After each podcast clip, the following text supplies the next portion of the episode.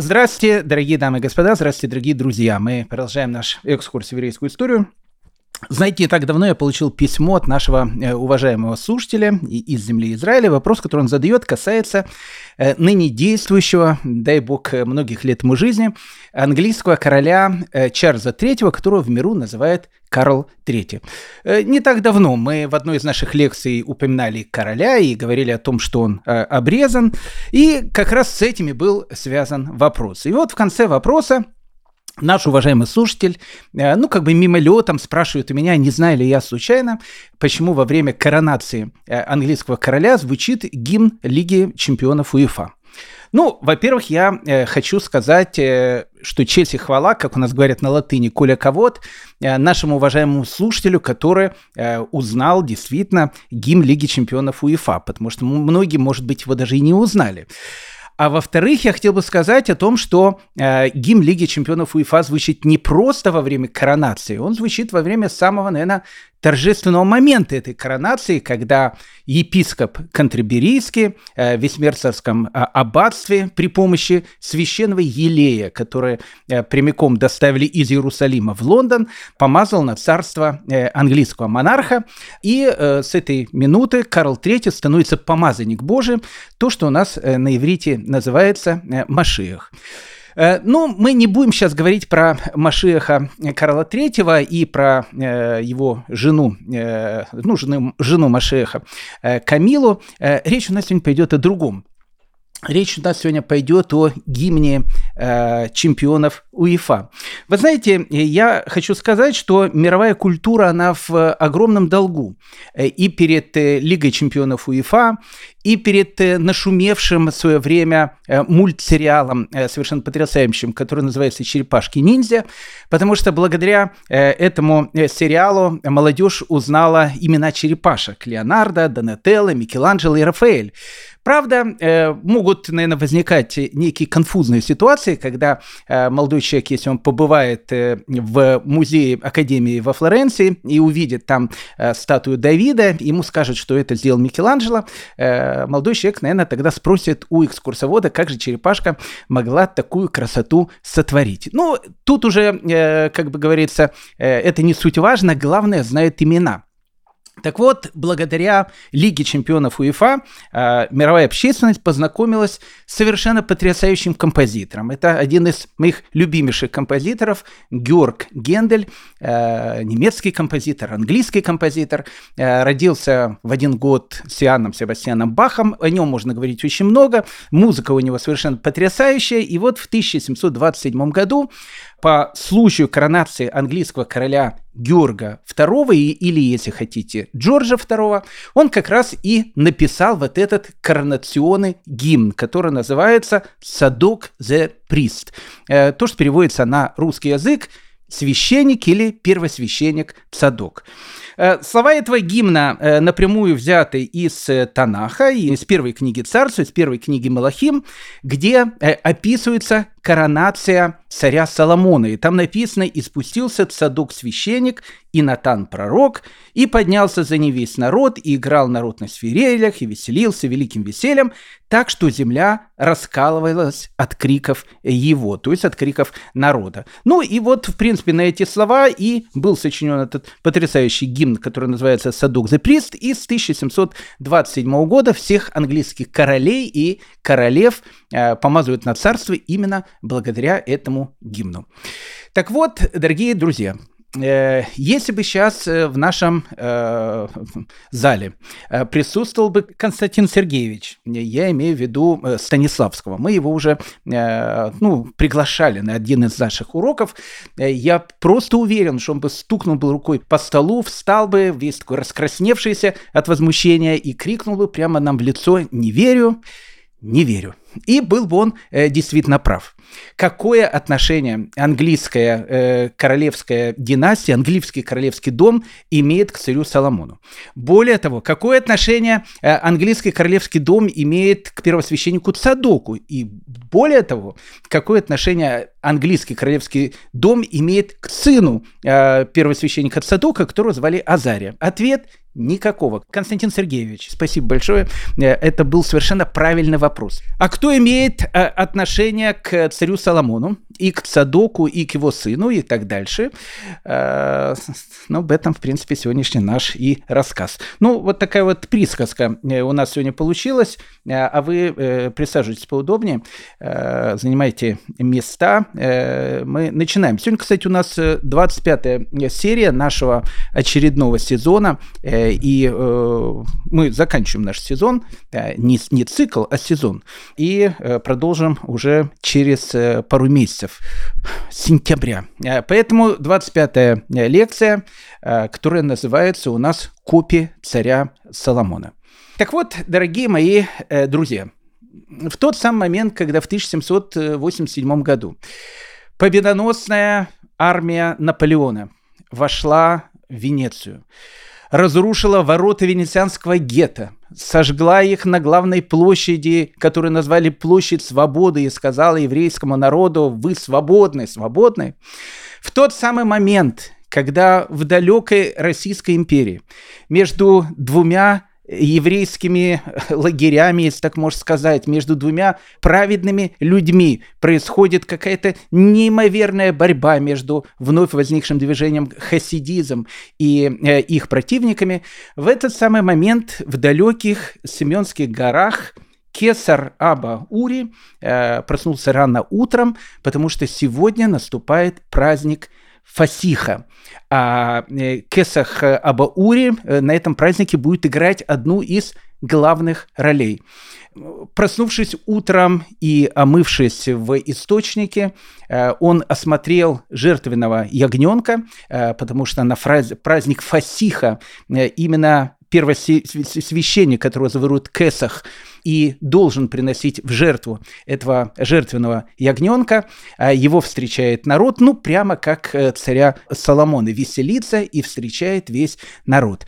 Э, давайте э, мы приглядимся к этой горной деревушке, давайте познакомимся с Кесахом Аба Ури и постараемся понять, где мы с вами наконец-то очутились. Э, ну, давайте возьмем отправной точкой 1797 год, э, праздник Фасиха, то, что э, на нашем родном языке называется праздник Песах. Если вы присмотритесь к Эсуху Аба Ури, вы заметите о том, что он чуа. Э, ну, что такое чуа? Чуа – это значит красный на э, амхарском языке. Точнее, это диалект агавского языка. Ну, не суть важно. На эфиопском языке он называется чуа, то есть красный. Э, если вы приглядитесь более внимательно к Абауре, вы увидите, что он внешне похож на э, еврея восточных стран. То есть у него более семитские черты лица, чем негроидные черты лица. Э, и приглядевшись опять же к этому горному селению, в котором мы сейчас с вами очутились, мы увидим о том, что половина этого селения, они как раз чуа, то есть они больше похожи на каких-то индусов, чем на э, негроидных э, расу, которая живет в Африке. А если мы посмотрим на другую часть э, этого селения, которая называется Бария, мы увидим о том, что они похожи действительно на негров. Я прошу прощения, э, без всяких э, э, российских вещей, ну просто так они называются на русском языке. На негроидную э, расу они похожи, то есть они похожи на э, обычных негров, которые живут в, на территории Африки. Так вот, э, Бария э, считают являются э, потомками рабов, которые в свое время приняли иудаизм, или то, что Аба Ури называет иудаизмом. Чуа считает себя потомками евреев, которые пришли в эти самые далекие Семенские горы с древнего Израиля. И по легенде говорится о том, что когда Чуа пришли на эту территорию, они были белыми, потом, придя в Эфиопию или в страну Куш, как она называется, они почернели, и, вернувшись в землю Израиля, они опять побелеют. А, первосвященник Аба Ури или Кесарх, как он называется на местном языке, относится к общине, которая называется Бета-Израиль. А, Аба Ури э, не просто Кесах – э, священник. Я хочу сказать, что э, в иудаизме священниками могут быть только потомки первосвященника Аарона. А у эфиопских евреев э, первосвященниками и вообще священниками может быть любой другой человек, что уже само по себе странно. А Баури не только священник, он еще также монах, потому что у Бета Израиль оно, в принципе, до середины 20 а, века, до какой середины 20 века? До того момента, когда эфиопские евреи начали переезжать в землю Израиля, еще существовало понятие монашества. И вот э, наш э, священник Абаури, местный Кесах, э, который принадлежит к Чуа, опять же, Чуа – это такая привилегированная часть э, эфиопского еврейства, никогда не смешиваются они с Бария, э, с э, вот этими темнокожими эфиопскими евреями, он идет в Мазгиду. А Мазгида – это местный храм или местная синагога. А, причем, если вы приглядитесь, Мазгида, она очень похожа на все остальные христианские церкви, которые существуют в Эфиопии. А, она как и христианские церкви, состоит в Эфиопии, опять же, из трех отдельных помещений, что символизирует собой три отдельных помещения, которые находились в храме э, царя Соломона, то есть в первом храме. Э, вообще в Эфиопии будет все так или иначе связано с царем Соломоном, и что очень интересно, и эфиопские евреи, и вообще сами эфиопы их э, на каком-то периоде нам очень будет трудно даже отличать друг от друга. Ну, допустим, э, ну, нужно понять о том, что э, Эфиопия принимает христианство наверное, второй страной после Римской империи. То есть, если Римская империя, э, ну, как бы полуофициально, если так можно сказать, после Первого Никейского собора 325 года э, становится христианской э, страной, то Эфиопия становится христианской в 330 году, то есть спустя всего лишь 5 лет.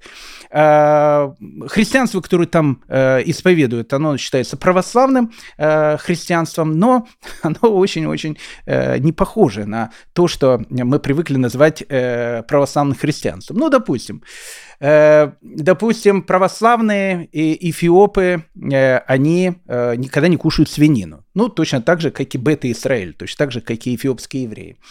А православные христиане, точно так же, как и бета-Израиль, совершают обряд обрезания у мальчиков на восьмой день после рождения. Тоже никакой разницы нету. Нужно еще больше сказать о том, что бета-Израиль до недавнего времени практикует еще и женское обрезание, потому что женское обрезание, которое сейчас очень популярно в исламе, на самом деле это вот чистые такие языческие прибабахи, которые существовали в Африке. И они проникли в Эфиопию, поэтому э, Бета-Израиль э, э, применяет иногда и женское обрезание. То же самое, что, кстати, э, на протяжении веков делали и православные эфиопы также. Православные эфиопы, э, точно так же, как и Бета-Израиль, соблюдают законы семейной чистоты. Э, ну, это значит, что э, каждая женщина из Бета-Израиль раз в месяц, э, приблизительно на 10 14 дней уходили в джунгли. Э, ну вот, в полном смысле этого слова, так как они жили в горах, э, вокруг такие джунгли. Э, в джунглях у них были отдельные такие домики.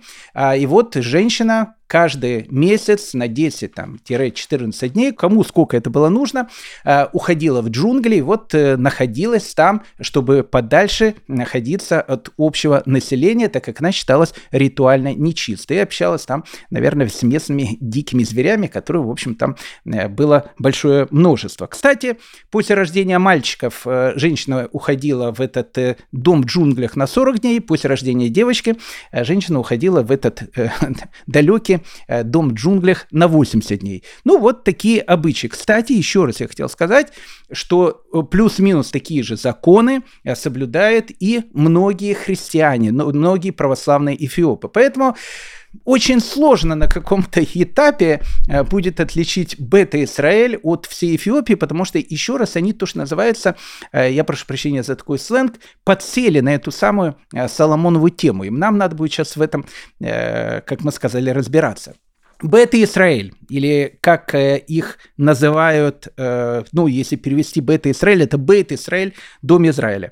Э, у них есть э, праздники, которые они соблюдают. Ну, это праздник Фасиха, праздник, с которым мы познакомились с вами, это праздник Песах, это праздник Бирхан Сарака, это Роша Шана, это праздник Астейре, это Йом-Кипур, это праздник Бала Масалат, это праздник Сукот. Также эфиопские евреи соблюдают довольно своеобразный праздник, который называется Сегет.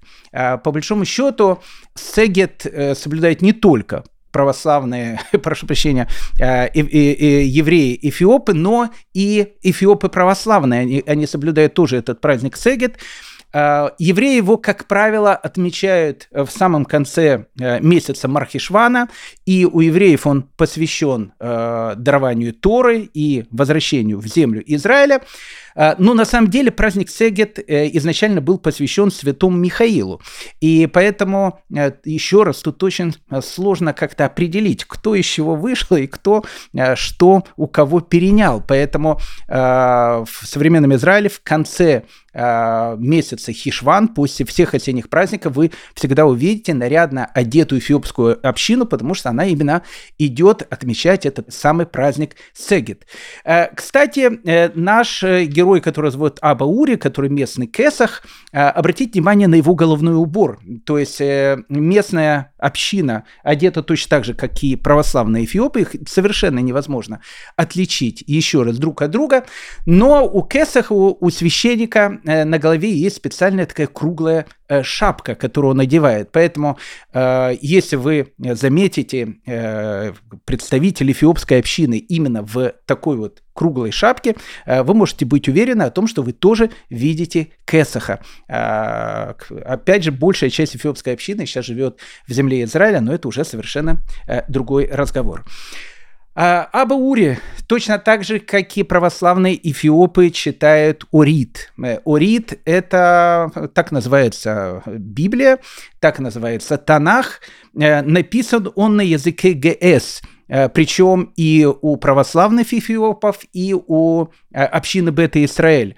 Интересно, община Бета-Израиль не знает иврит, поэтому она читает Танах на вот этом священном языке, который называется геец. Причем Библия, э, Танах Э, эфиопских евреев, он очень похож на тонах, который читает местная православная община, потому что в него входят различные апокрифы. Э, но это те книги, которые не входят, ну, скажем так, в канонический тонах. Допустим, туда входит книга Бенсира, и, и входит книга Баруха. Ну, в общем, те книги, которые входят, опять же, в христианские издания Библии, библейские издания, и не входят 24 книги, которые есть в современном Танахе. Одним словом, община Бета-Исраэль – это совершенно необыкновенная община. Э, мы с вами уже 201 урок э, путешествуем по просторам э, нашего маленького земного шара и изучаем историю еврейского народа, и как-то нам э, вот до сегодняшнего дня не удавалось заглянуть, а что, что, что ж такое происходит в Африке, что ж такое происходит в Эфиопии. Поэтому нашу ошибку мы исправляем сегодня, и как раз мы с вами и поговорим про эту необычную общину Бета-Исраэль, которая, как я сказал сейчас, в основном вся, не в основном, а вся живет в земле Израиля, Израиле и которую э, каждый человек, который посещает землю Израиля, э, может э, увидеть, может с ней познакомиться. Ну, надо сказать о том, что Бета-Израиль официально было признано евреями только в 1973 году. Тогда главным раввином Израиля, которого звали Рафа Вади Есеф, необычный человек, очень большой мудрец Торы, кстати, не все э, признали тогда э, эфиопских евреев евреями. Допустим, Любавический Рэбе их евреями не признал э, и сказал о том, что они должны проходить официальный гиюр, потому что, э, потому что, потому что, потому что у них все очень было э, странно. Э, Талмуд они не знали, э, жертвоприношения приносили, э, какие-то священники у них были, которые не имеют никакого отношения к коинам. Э, ну, в общем, много обычаев, э, которые соблюдали бета-Израиль, они были очень странные для иудаизма. Ну, как бы там ни было, еще раз в 1973 году главный сефарский раввин Израиля Израиля, Рафа Вадиасеф признал их евреями, и более того, он их признал евреями, потомками колена Дана. Почему колено Дана? Сейчас будем разбираться. Э, если бы мы спросили у э, Аба Ури, чтобы он нам немножко рассказал о том, как э, вообще Бета-Исраэль попала в Эфиопию, э, он бы нам поведал, ну, наверное, ту историю, которую вам поведает любой представитель этой общины, Бета-Исраэль. И начнут они эту историю, конечно, с легендарного, прошу прощения, не легендарного, а настоящего, ну, в общем, для людей легендарного, что сколько про нее историй, легенд, э, царя Соломона или царя Шламо. Однажды к царю Шламо, который был самым мудрым из людей, э, приезжает царица Савская, которая называется на, иврите царица Шва. Ну, будем называть ее царица Савская. Приезжает царица Савская и задает царю Соломону различные каверзные загадки. Э, эти загадки очень популярны, они есть в еврейском фольклоре. Мы эти загадки сейчас задавать не будем, но, в общем, царица Савская, э, царь Соломон, еще раз, это такая, э, ну, ну, общеизвестная э, история, которую знают все, от мала до, в общем, э, ветеранов э, революционного движения. Э, не знаю, э, сколько загадок э, царица Савская задавала царю Соломону, но, в общем, все закончилось тем, что царица Савская от царя Соломона родила ребенка, которого назвали Менелика. И вот Менелика, сын царя Соломона и сын царицы Савской, был вопрос, где же воспитывать ребеночка, то есть его воспитывать в Иерусалиме или его отправить в далекое государство Шва. Кстати, Э, государство Шва, или э, как по-русски называется, даже не знаю, как перевести, э, царица Савская, значит, государство Савской. Ну, не знаю, в общем, государство Шва, одним, одним словом. Оно, кстати, находилось на территории плюс-минус современного Йемена. Но так как э, территория Эфиопии, она тоже входила э, как бы под контроль этому государству, э, поэтому можно сказать о том, что Менелик, он, э, в общем, и приезжает в это государство. Но так еще раз говорит местная эфиопская легенда, причем не только Бета-Исраэль, но и любого эфиопа. Он вам э, совершенно точно расскажет эту историю. Царь Соломон э, не просто своего, значит, сына э, Менелека э, отправляет в эти далекие земли, э, он отправляет э, вместе с ним сына э, первосвященника Цадока, которого зовут Азария, плюс еще он с ним отправляет 12 знатных людей Иерусалима. Так написано и рассказывается в этой легенде. И вот Менелек, который получает титул, который называется Нгусе Негест, то есть царь царей, э, надо сказать, что этот титул э, имели все эфиопские императоры до последнего, которого звали Амха э, Селасия, который умер только в 1997 году. Он тоже имел вот этот самый титул Нгуса Негес, то есть царь царей, потомок царя Соломона. И вот, значит, Менелик, его звали Менелик I, он приезжает в Эфиопию вместе с сыном Цадока Азарием, вместе с 12 знатными людьми Иерусалима а, и становится, в общем, одним словом, а, царем а, Куша, царем Эфиопии. Ну вот так вам эту историю расскажут. Надо сказать о том, что абсолютно все эфиопские цари, они были, безусловно, уже православными людьми, они абсолютно все себя считали потомками царя Соломона. И поэтому, допустим, на гербе Э, который был у царской династии, вы можете увидеть трон царя Соломона, который, э, подобно Мидрашу, э, украшен львами. И не буду сейчас говорить про этот трон, но еврейская традиция говорит, что на троне царя Соломона были различные там, механические животные, которые, в общем, подставляли свои руки, крылья и так дальше, чтобы царь Соломон мог подниматься на этот трон. Именно он изображен на официальном гербе Эфиопии, который был еще при последнем императоре. И гербом Эфиопии является лев. Почему? Потому что лев – это символ колена Ягуда, а все эфиопские цари себя считают представителями этого колена Ягуда. Вот так вот все а, перемешалось э, в доме э, эфиопском. Э, и вот тут еще раз, как я говорю, очень будет трудно разобраться, где заканчиваются эфиопские православные и где начинается эфиопский бета-Израиль, потому что у них будет очень-очень много этой одинаковой традиции. А если вы спросите у меня, у скептика такого, э, когда же в Эфиопии появились ну, то, что мы сейчас будем называть эфиопскими евреями. По поводу существует, ну, две точки зрения. Первая точка зрения, которая говорит о том, что очень давно ну, действительно, это могло быть очень давно, это могло быть еще до новой эры, так называемой, до нашей эры, не знаю, как угодно называйте это, когда э, некоторые эфиопские племена принимают иудаизм. Ну, как говорил один э, шведский каббалист э, Раф Карлсон, дело, как он говорил, житейское, потому что, ну, многие принимали в свое время иудаизм, и в Йемене принимали иудаизм, и в царстве Диабена принимали иудаизм, и э, хазары, против которых э, Олег э, там э, вещи воевал, они тоже, как вы понимаете, э, принимали не форму буддизма, а тоже принимали иудаизм. Поэтому было много народов, которые в те эпохи начинали исповедовать иудаизм, поэтому вполне вероятно, вполне вероятно, что э, эфиопы, они начали исповедовать или соблюдать э, какие-то вещи, связанные с иудаизмом, э, еще вполне вероятно, когда мог существовать храм. Кстати, э, вот здесь вот и может э, заключаться э, вот этот парадокс, потому что э, у них нету, допустим, праздника Пурим, у них нет праздника Ханука, э, у них нет праздника Симхатора, Э, потому что, э, видимо, э, вот опять же, вот эта вот группа эфиопских евреев, которая приняла иудаизм, вполне вероятно, она могла принять его либо до возникновения Пурима, Хануки, ну и Симхатора, это вообще относительно современный праздник, он возник там только в веке где-то седьмом в Вавилоне, то есть на территории современного Ирака.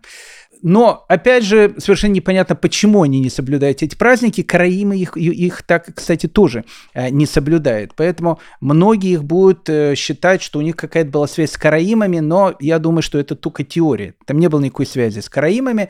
Просто они были совершенно оторваны э, от всех, всего остального еврейского населения мира, и никакого взаимодействия между ними на протяжении тысячелетий просто не существовало. А вторая точка зрения э, насчет эфиопских евреев, она говорит о том, что э, они связаны с э, таким химьярским царем, которого звали Юсуф Зунавас. Э, у нас есть лекция, посвященная Юсуфу Зунавасу. Если вы не, посу не, не послушали эту лекцию, послушайте обязательно.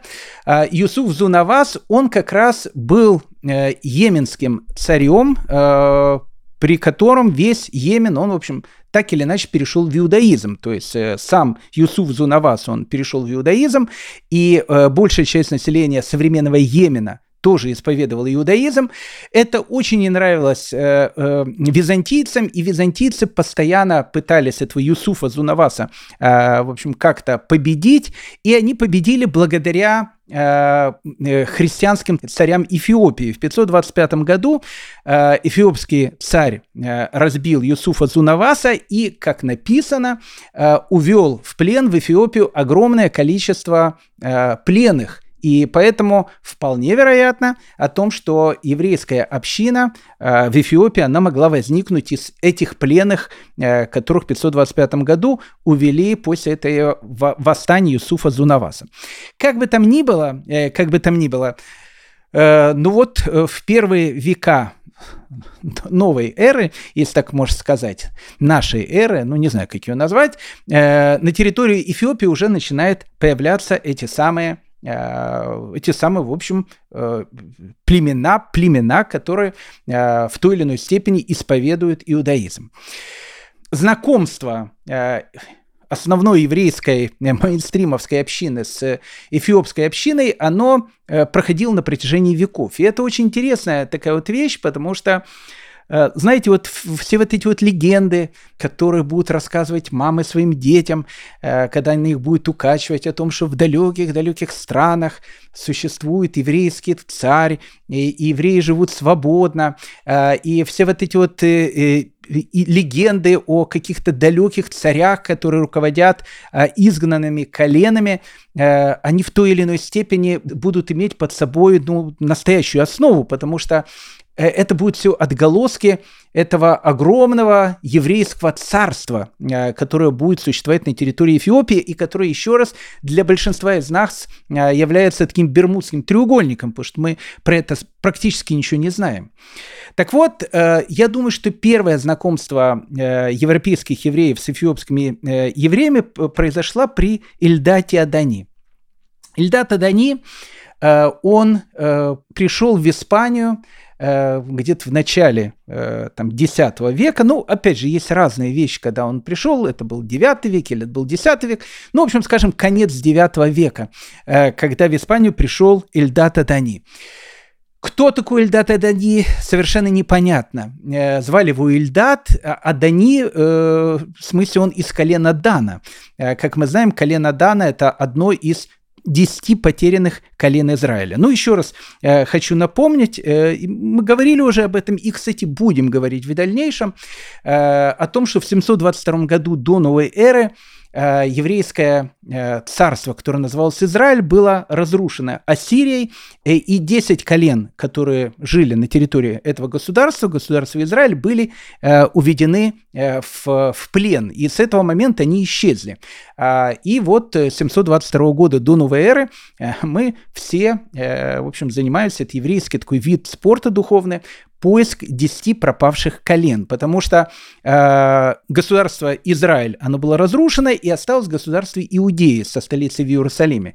А в Иудее жило два колена. Жило колено Иуды, Иудеи, э, колено Бениамина и колено Леви, э, откуда происходят левиты и коины. Поэтому, а 10 колен, они, в общем, исчезли, и, в общем, на протяжении веков эти колена все рьяно ищут. Так вот, Эльдата Дани, который приехал в Испанию в конце, опять же, 9 века, или в X веке, он э, говорит о том, что он является представителем колена Дана. И, э, и он начинает рассказывать много необыкновенных историй.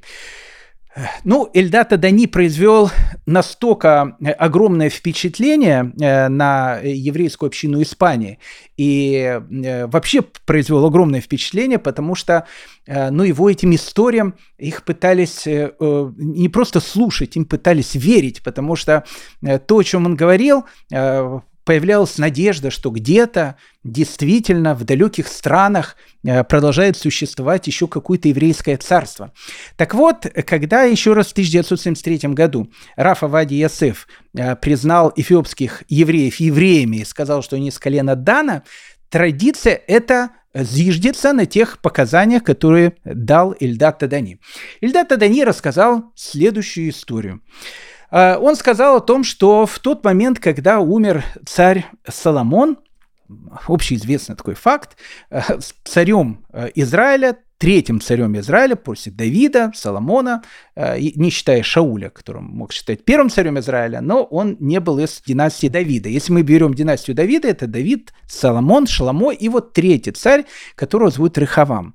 Так вот, в начале э, самом э, его царства, э, не буду рассказывать все эти истории, его царство раскололось на две половины.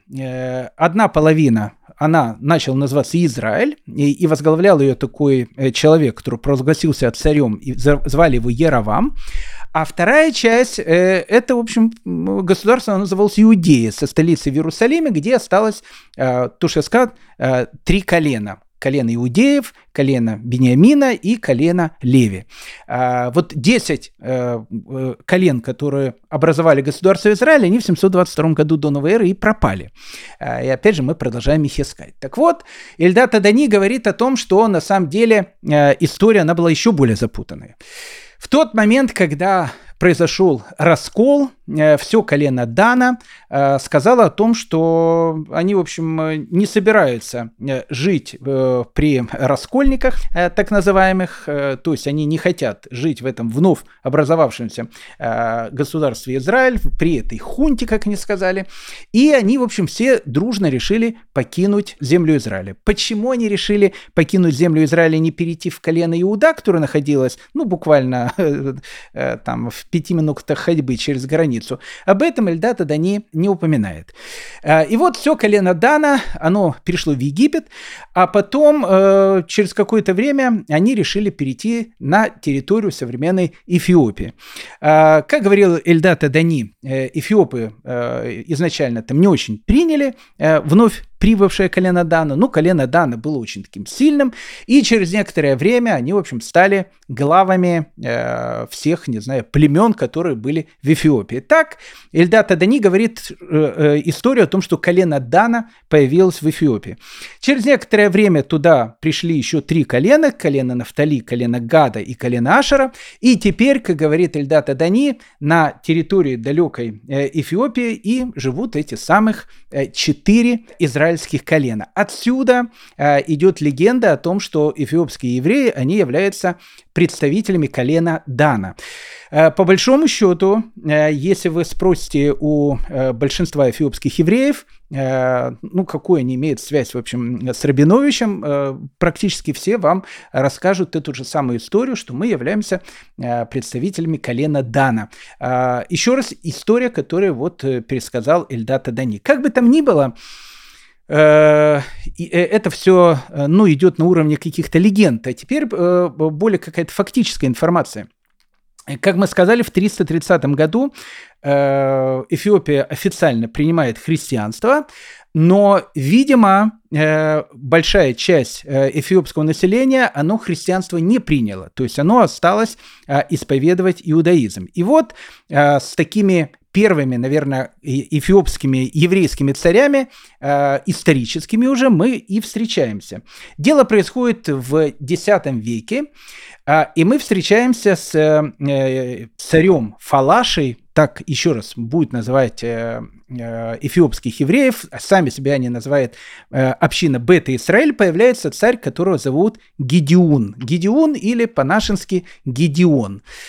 Царь Гедеон э, был очень могущественным царем, и, в принципе, на территории современной Эфиопии в X веке существовало два царства. Одно царство, э, которое считало себя царством царя Соломона, э, домом царя Соломона, это было православные э, императоры. И второе, которое не считали себя потомками царя Соломона, но считали себя настоящими евреями. И у них было вот два таких больших царства, которые постоянно воевали друг с другом.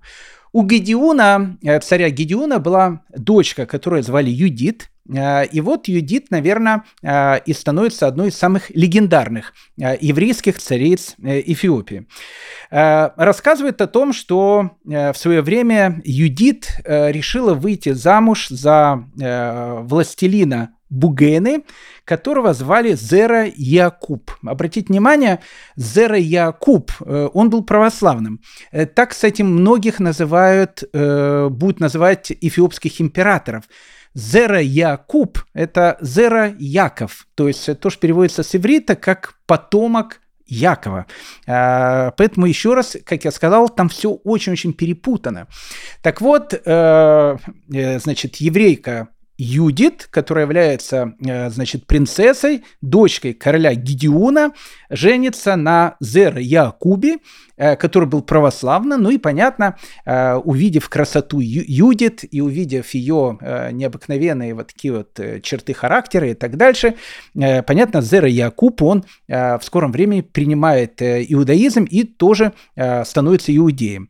И вот Юдит вместе со своим мужем Зера Якубом захватывают трон э, православный трон Эфиопии, и на протяжении 40 лет э, они становятся владетелями, правителями Эфиопии. То есть на протяжении 40 лет получилось так, что еврейская часть эфиопского общества захватила полностью власть во всей Эфиопии. А, ну и, в общем, как бы 40 э, лет Эфиопия была абсолютно иудейским государством. Э, Юдит э, вместе со своим мужем Зера Якубом и вместе со своим э, сыном, кстати, Зера Якуб, когда перешел в иудаизм, принял имя Соломон. Соломон это Соломон в смысле. Мог оставить, конечно, Зера Якуб, потому что Зера Якуб тоже Зера Яков, сейчас это называют Зера Израиль, ну, в общем, как потомок народа Израиля. Звучит нормально. Ну, в общем, как бы Юдит, она была ну, такой эфиопской еврейской царицей, Э, конечно, какие-то еще раз элементы э, иудаизма там были, но вот э, э действия, которые она делала, не совсем были еврейские. Во-первых, она начала там рушить все э, православные там храмы и так дальше, это все понятно. А Ее дочка, которую звали Юдит II, э, она э, более жесткой рукой э, правила этим всем царством, она начала обращать эфиопов вообще насильно в иудаизм, потому что, а, ну, как бы они мало чем отличались от потомков царя Соломона, то есть от местных православных царей. А те, значит, какую-то часть иудейских эфиопов обращали христианство Юдит, часть, значит, православных эфиопов обращал в иудаизм. Ну, в общем, так у них э, происходил такой вот э, необыкновенный э, симбиоз. Все это закончилось тем, что лет через 40 опять э, потомки э, царя Соломона, так назвала себя э, еще раз до середины 20 века, местная царская династия захватила опять власть, и опять в Эфиопии получилось такое, ну, в общем, двуцарствование. То есть половина Эфиопии – это сильное еврейское царство, а половина Эфиопии – это, в общем, как бы сильное православное царство. И, как мы с вами сказали еще до этого, визуально они, очень многие были похожи друг на друга. В XIII веке э, Бениамин из Тудела, который э, путешествует и много э, посещает много различных стран, дает нам следующее, второе, пусть, наверное, Эльдата Адани, свидетельство по поводу эфиопских евреев. Живут они вместе, называемым Бедан, иначе Аден, что Филосаре – там высокие горы, на которых живут множество евреев, никому не подвластных. А, высокие горы э, – это Семенские горы, как мы сказали, как они называются, находятся они недалеко от такого огромного озера, которое называется Таз. А, и там, в общем, в принципе, и находилось эфиопское еврейское царство.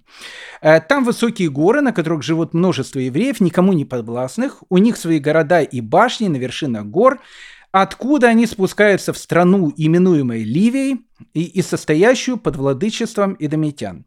Жители этой страны называются ливийцами. Евреи с ними воюют, грабят их из добычи уходят в свои горы, где никто не может на них напасть. Ну, то есть мы видим о том, что местные, э, э, значит, эфиопские евреи, они мало чем отличались от э, своих собратьев э, эфиопов, потому что, э, ну, иногда занимались, да, грабежом. А многие из евреев, живущих в земле Аденской, иногда приходят в Персию и Египет. И там, видимо, э, Бенемина Студела, он, в принципе, наверное, и встречается с э, представителями этой самой э, необыкновенной эфиопской общины.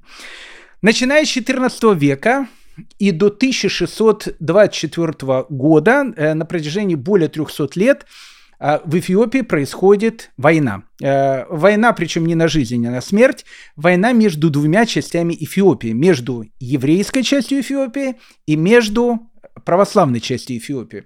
300 лет они воевали. Вот интересно, да?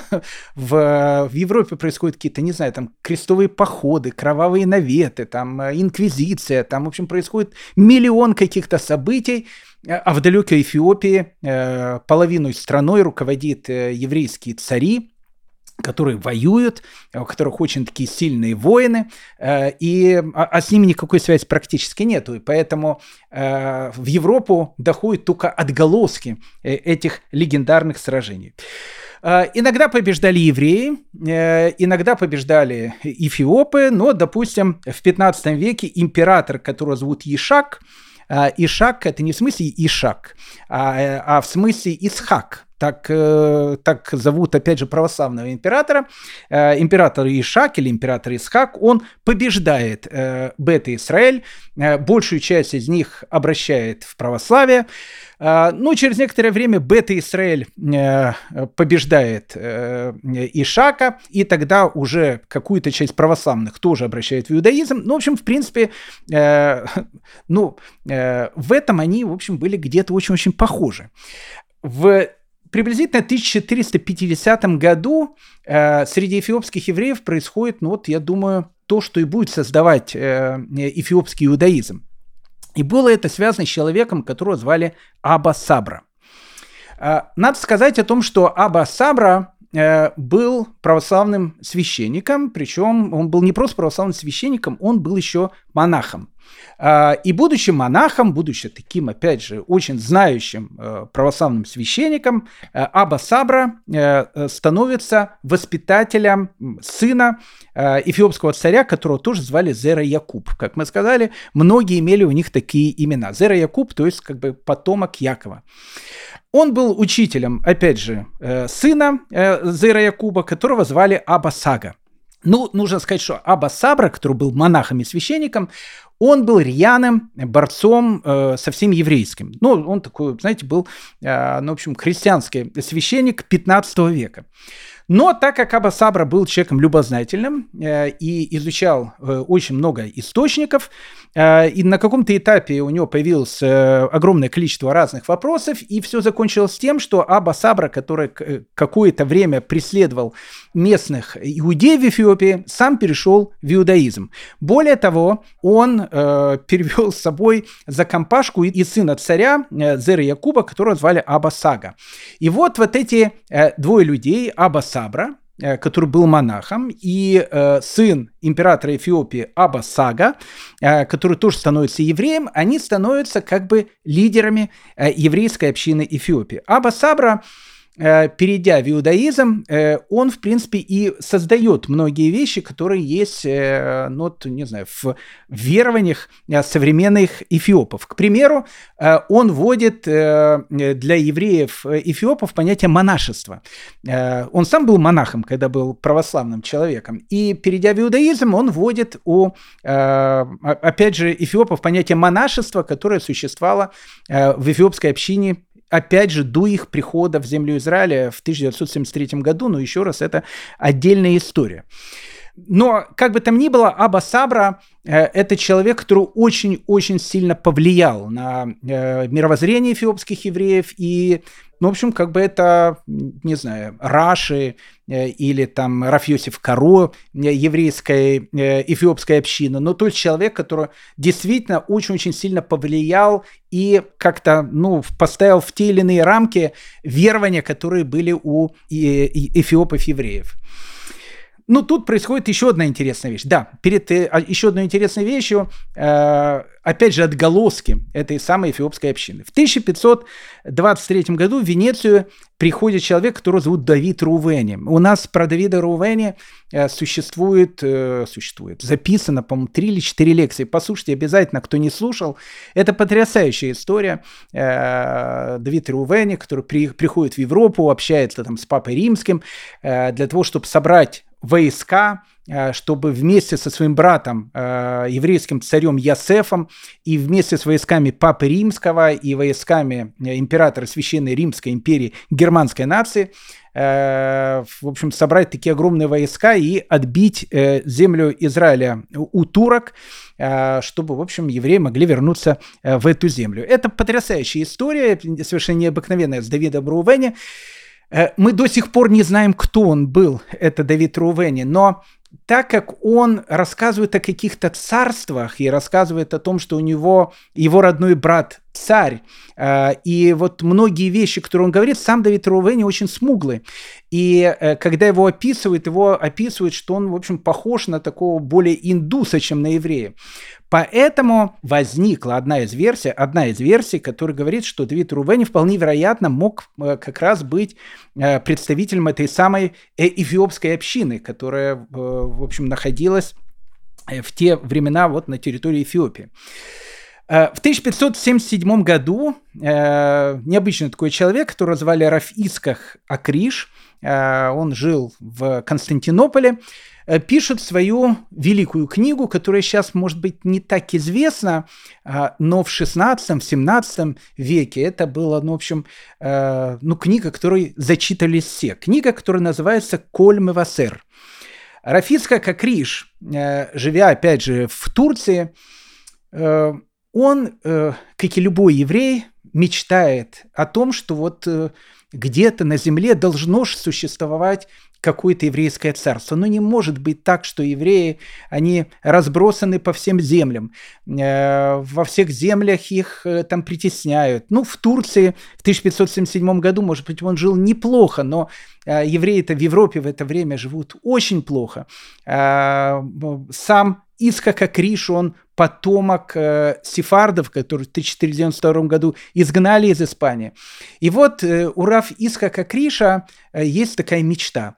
Мечта э, найти это самое еврейское царство, в котором могут жить эти представители десяти колен э, и отыскать это царство и, и, может быть, тогда сообщить всем остальным евреям о том, что есть у них своя земля, есть у них свои цари. А, и вот эта вот книга, это книга «Мечта», которую он пишет Кольма Вассер. Но а, нужно отдать должное, что Раф Исхак Акриш э, не был Жюль Верном в том плане, что он э, как бы придумывал историю. Он действительно, э, как исследователь, собирал эти истории. Ну, допустим, Раф Исхак Акриш – Э, впервые в этом издании 1577 года публикует письмо э, Хаздая ибн Шапрута, которое он пишет э, хазарскому царю Йосифу. Это ну, абсолютно реальное письмо, абсолютно реальная переписка, когда мы с вами рассказывали про евреев Испании, мы говорили, рассказывали про, с вами и про Рав Хаздая Ибн Шапрута, и про хазарский каганат, который принял иудаизм, и про их переписку. Опять же, кто не слушал, а, прокрутите чуть назад, послушайте обязательно. Значит, будет летние каникулы, а, можно многие белые пятна а, в нашем знании еврейской истории пополнить. Так вот, э, он э, там собирает огромный э, какие-то материал, который в той или иной степени посвящен тому, что, может быть, где-то существует еврейское царство. Рафиска Хакриш пишет о том, что однажды, плывя на корабле, он разговорился с местным, значит, капитаном. Капитанок, понятно, турок, потому что он все-таки живет в Турции. А, и вот, э, разговорившись с ним, он услышал от него следующую историю, которую он и записал в своей книге «Коль Мавасер». Э, у них, то есть у евреев, есть большое царство и власть. Я расскажу тебе, что я своими глазами видел, когда отправился на барках с нашим визирем Сулейманом Пашой. Сулейман Паша э, – это будущий Сулейман, э, в общем, второй, великолепный. Мы отправились морским путем по пути в Индию, который лежит в направлении востока, в место, по которому не проходил ни один человек. После нескольких дней пути мы увидели большие высокие горы, горы высотой до небес, выражаясь гиперболически. И наши моряки признали по виду их, что эта местность была обитаемой. Визирь спросил разведчика, который на иноземном языке называется пилото, пилота так на итальянском называется моряк, кормчий, и сказал ему, на этих горах, кажется, обитают люди, потому что место похоже на возделанное и вспаханное. Разведчик ответил визирю и сказал, господин мой, в этой местности живет сильный и крепкий народ, от которого нам нет никакой пользы. Визель просил, а почему нет никакой пользы? Разведчик ответил и сказал, потому что они живут на высоких горах, которые охраняют их и в придачу к их собственной силе и невозможности идти на них даже железными осадными орудиями, этот народ просто невозможно победить. Визер сказал ему, из какого они народа и какой веры? Разведчик ответил, господин мой, они иудеи. Когда визир услыхал имя иудеев, он посмеялся над ним, засмеялся и сказал, если это иудеи, они не могут быть такими силачами, как ты сказал. Он приказал грести и подняться на сушу и позвать своих князей и слуг и советников, чтобы получить совет, как вести войну с этими иудеями. Разведчик и советник ответил ему и сказал, «Господин наш, смотри, что ты делаешь, и раскрой глаза. Ведь для тебя не будет славы на этом пути, потому что если ты их победишь, скажут, что ты победил иудеев. А если они победят тебя, скажут, что ты покорил царство Тимарское и Аденское, и под конец спал, подобно животным, на всесожжение от руки иудеев. С каким лицом вернешься ты к царю твоему господину? Услышав это, визирь раскаялся и согласился со всем, что сказал разведчик. Ну, то есть, что мы видим? Мы видим о том, что Исхак Акриш э, также э, передает э, ну, вот эти свидетельские показания – когда э, различные, еще раз, европейские и не только европейские народы, в данном случае турки, э, встречали в этих самых Семенских горах непобедимое еврейское царство, э, которое все знали, что там находится, но их невозможно было победить. Исхак Акриш э, также приводит там совершенно потрясающую историю, э, которая связана с врачом э, губернатора Египта, которого звали Равшмуэль Шулами, э, и э, приводит их, в общем, совершенно такой э, потрясающий разговор. Э, пишет Раф э, э, Исхак э, Акриш. Он говорит, услышал я от э, Равшмуля Шулами, что однажды губернатор Египта э, спросил у него, а если у евреев царь? Ну, на это Раф Шмуль Шулами улыбнулся, и губернатору Египта ответил, «Э, конечно, ваше высочество, конечно, или ваше превосходительство, конечно, и царь. И кто же ваш царь? Спросил губернатор Египта. И Раф Шмуль Шулами говорит, наш царь это турецкий султан, а какой еще может быть у нас царь? Ну, губернатор тоже улыбнулся, сказал, я, говорит, знаю ваши эти еврейские штучки, я у тебя спрашиваю по-другому если у вас ваш независимый еврейский царь. И на это э, Раф Шмуль Шулами отвечает. Опять же, прямая цитата из книги «Коль Мавасер». По слухам мы знаем, что есть известные местности, где иудеев есть царь. Также и в книгах древних написано, что они слышали, будто есть место, как река Самбатион и тому подобное, но мы в это не верим по двум причинам. Первое – это то, что она не упомянута во всех 24 книгах Танаха, которые представляют для нас словами пророков. А второе – это то, что мы находимся в числе изгнанников этого полчища. Возможно ли, чтобы у нас был царь или князь? Ну, то есть Э, Раф Шмуль Шулами, э, будучи таким э, рационалистом, говорит о том, что, слушайте, это все то, что называется бабушкины сказки, еврейские цари, понятно, что евреи этого очень хотят, легендарная река Сент-Батион, за которой живут там 10 колен, но как бы мы считаем это вот такой легендой. И какой он может быть у нас еврейский царь, если ты видишь, что все евреи разбросаны по миру, Э, находится в, в Галуте, находится в изгнании, э, в таком положении, вот, в котором мы сейчас находимся, какой царь э, может быть у нас. Услышав эти слова, визирь сказал, «Недаром вы, евреи, называетесь маловерными. Недостаточно вам утомлять людей, что вы утомляете также и Господа». И он сказал, э, ну, как бы Шмулю Шулами, показал ему письмо посланная от Дуждомура. Э, то есть, когда, когда э, вот это вот э, Шмуль Шулами сказал о том, что какие у нас могут быть цари, в общем, этот визирь, губернатор Египта, показывает письмо от некого Дуж, э, Дуждаура, и в нем было написано «Привет тебе, князь, живущий в Египте. Пришли мне войско и железное осадное оружие, потому что если бы не один князь иудейский, который с 12 тысячами всадниками помог мне вести войну, я подвергся бы опасности сам и погубил бы также и свое войско.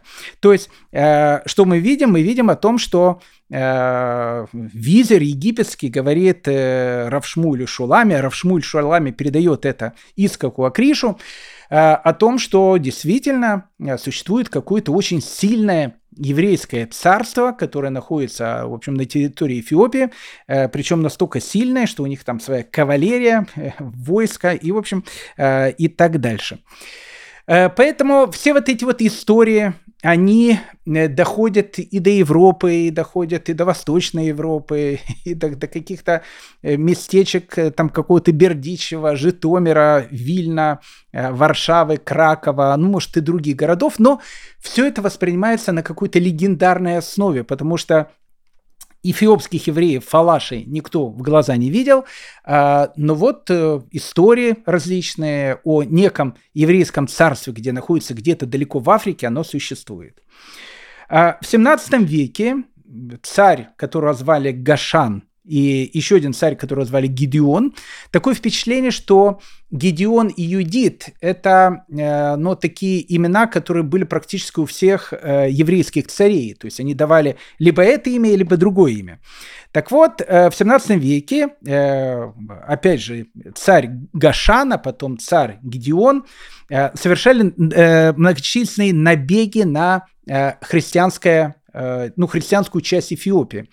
Э, они отвоевали многие города, но в 1624 году православная христианская армия, она побеждает э, Гедеона, и не просто побеждает Гедеона, она захватывает территорию царства Бета-Израиль, Э, многих насильно обращает в христианство, э, евреям запрещает владеть э, землей, и, в принципе, с этого момента, как говорится, вот это вот сильное еврейское государство с 1624 года, оно практически перестает существовать, потому что, опять же, их побеждает вот эта вот вторая православная часть эфиопского населения.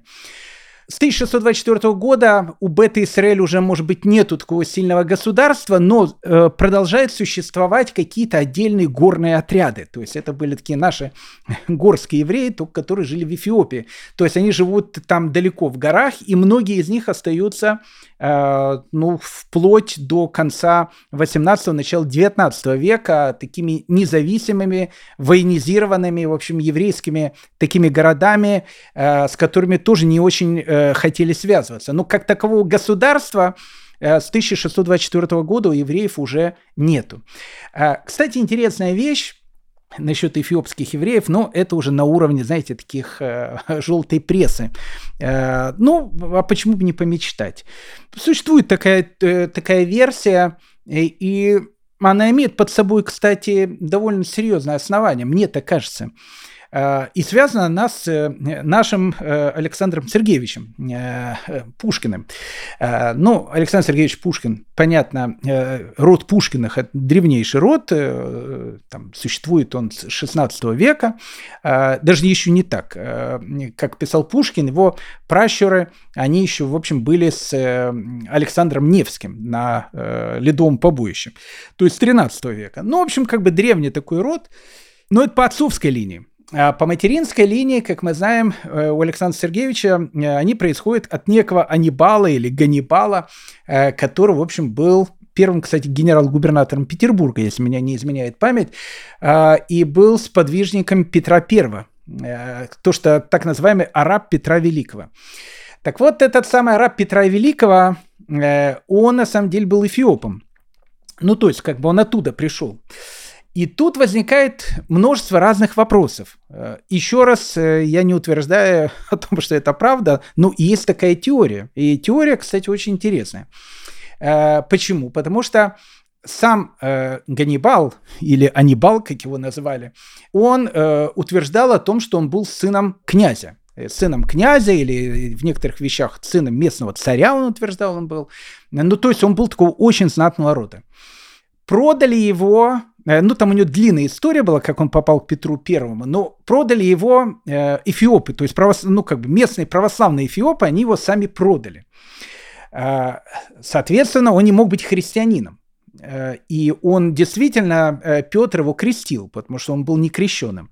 А, значит, соответственно, крестьянином он не мог быть, и э, по двум причинам. Потому что он не был крещенным, и по, потому что он говорит, что он сын там либо царя, либо князя, но, как вы понимаете, княжеских и царских детей Эфиоп не продавали. Тогда возникает вторая точка зрения о том, что, может быть, он мусульманин потому что его зовут э, все-таки Ибрагим, настоящее его имя э, было. Э, ну, Ибрагим, мы понимаем, что это Авраам, или Авраам Ганнибал, как его называли. Ну, его таки называли Авраам Ганнибал. Вторая точка зрения о том, что он может быть мусульманин. Но это тоже точка зрения довольно такая непонятная, потому что если он был мусульманин, мусульмане никогда не продавали мусульман христианам, а христиане никогда у мусульман просто никого не, не забирали в рабы.